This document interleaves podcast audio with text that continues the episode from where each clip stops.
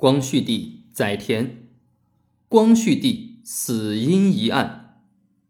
光绪三十四年（公元一九零八年十月二十一日），光绪皇帝死于西苑（今中南海瀛台含元殿）。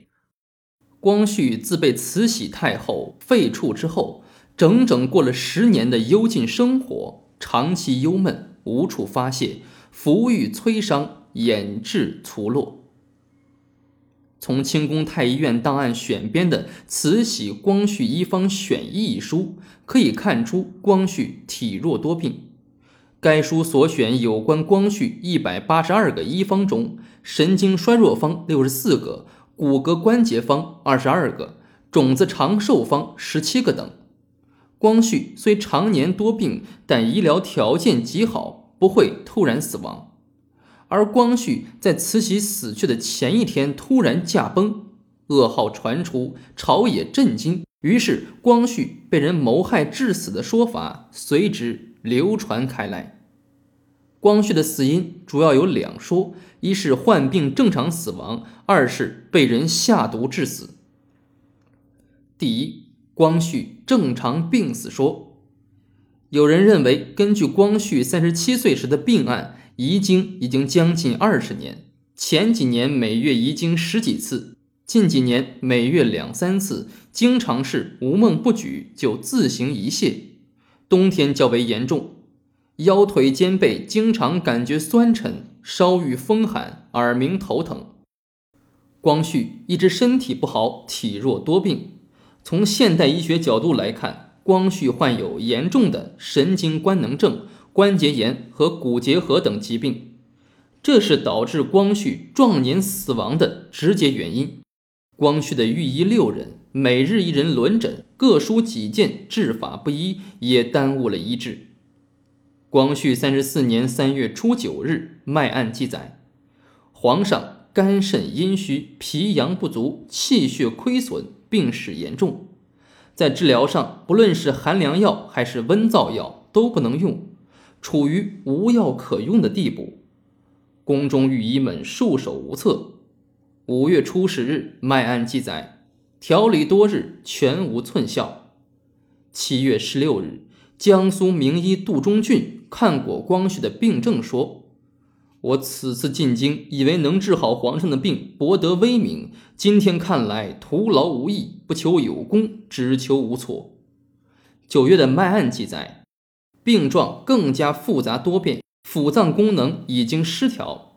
十月十七日，三名御医会诊脉案记载，光绪的病情已经出现肺炎症及心肺衰竭的临床症状，一致认为光绪皇帝已经是极度虚弱，元气大伤，病情危重。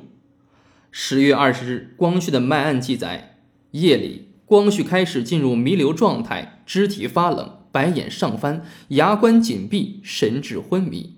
十月二十一日，脉案记载，光绪的脉搏似有似无，眼睛直视，张口倒气。傍晚时，光绪死。有的学者根据清宫医案记载认为，光绪帝从开始病重一直到临终，病状逐渐加剧，既没有中毒的迹象，也没有暴死的征象，属于正常死亡。第二。光绪被人毒死说，这里面下毒者又分为慈禧、李莲英、袁世凯等多种说法。其一，说慈禧临终前派人毒死光绪，在《崇陵传信录》和《清百类烧》等书里认为，慈禧太后病危期间，唯恐自己身后光绪重新执政，推翻前案，扭转局势，于是令人下毒手将光绪害死。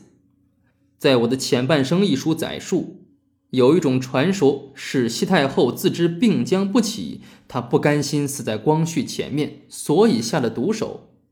人们普遍认为，年仅三十八岁的光绪反而死在七十四岁的慈禧面前，而且只差一天。这不会是巧合，而是慈禧处心积虑的谋害。启功先生在《启功口述历史》一书中说。我曾祖遇到的最值得一提的这样一件事，他在任礼部尚书时，正赶上西太后和光绪皇帝先后驾崩。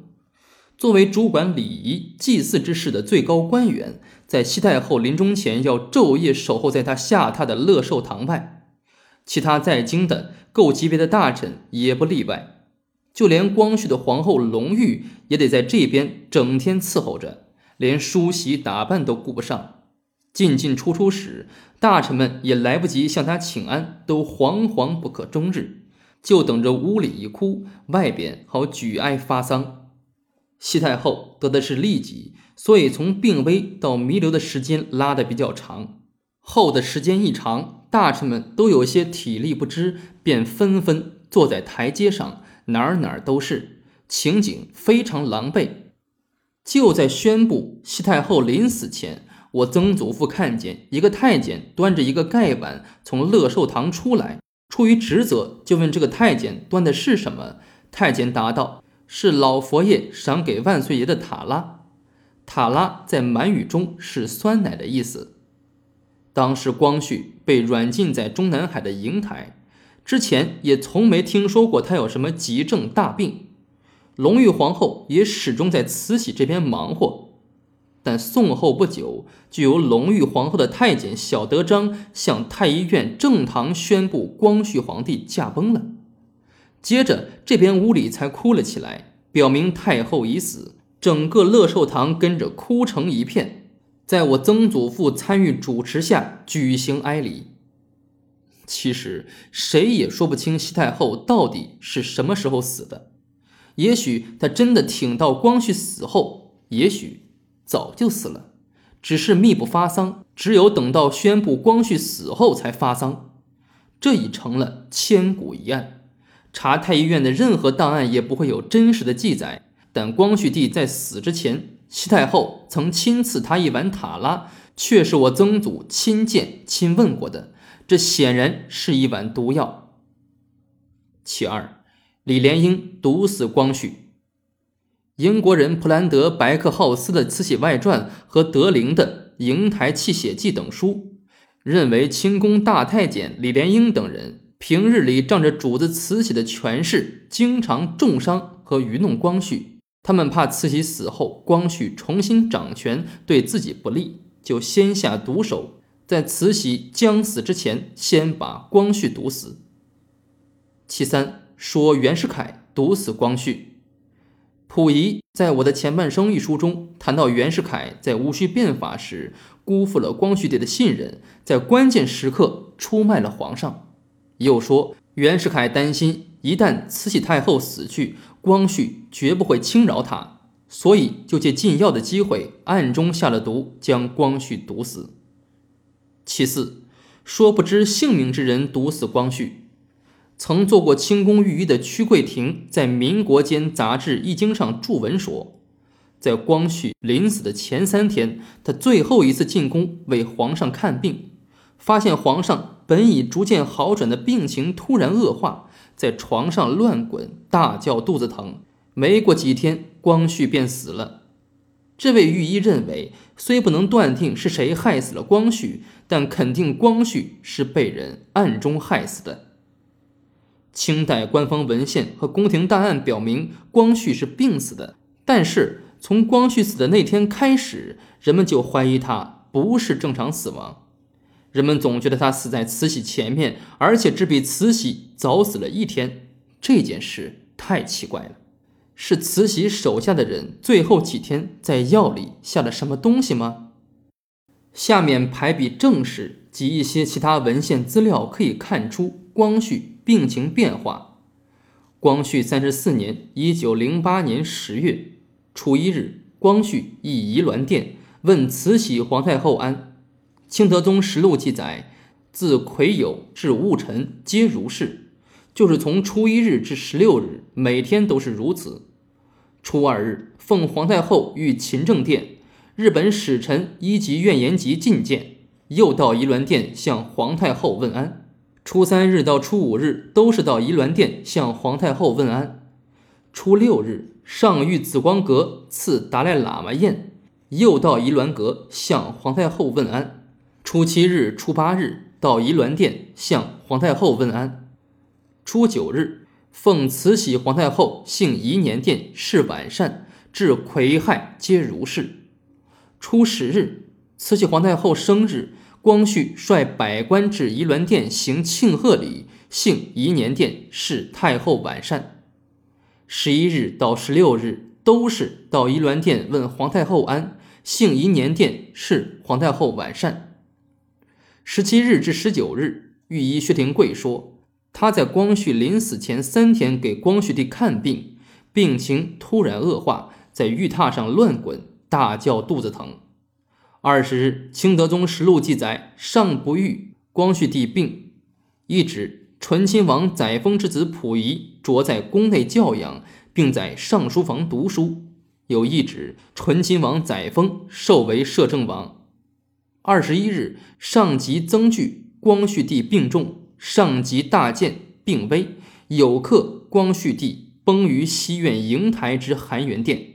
二十二日，慈禧皇太后叶赫那拉氏集大健未克，崩于仪銮殿。看了以上资料，光绪的死因的确是一个历史之谜。我国进入二十一世纪后，一直对历史解密工作十分重视，光绪之死更是解密的重中之重。因为光绪皇帝之死，在一定程度上决定了我国近代史之历史走向，所以国家特地安排了各方面专家对光绪皇帝死因做了一次大侦破，以求用现代刑侦方法求得光绪皇帝真正死因。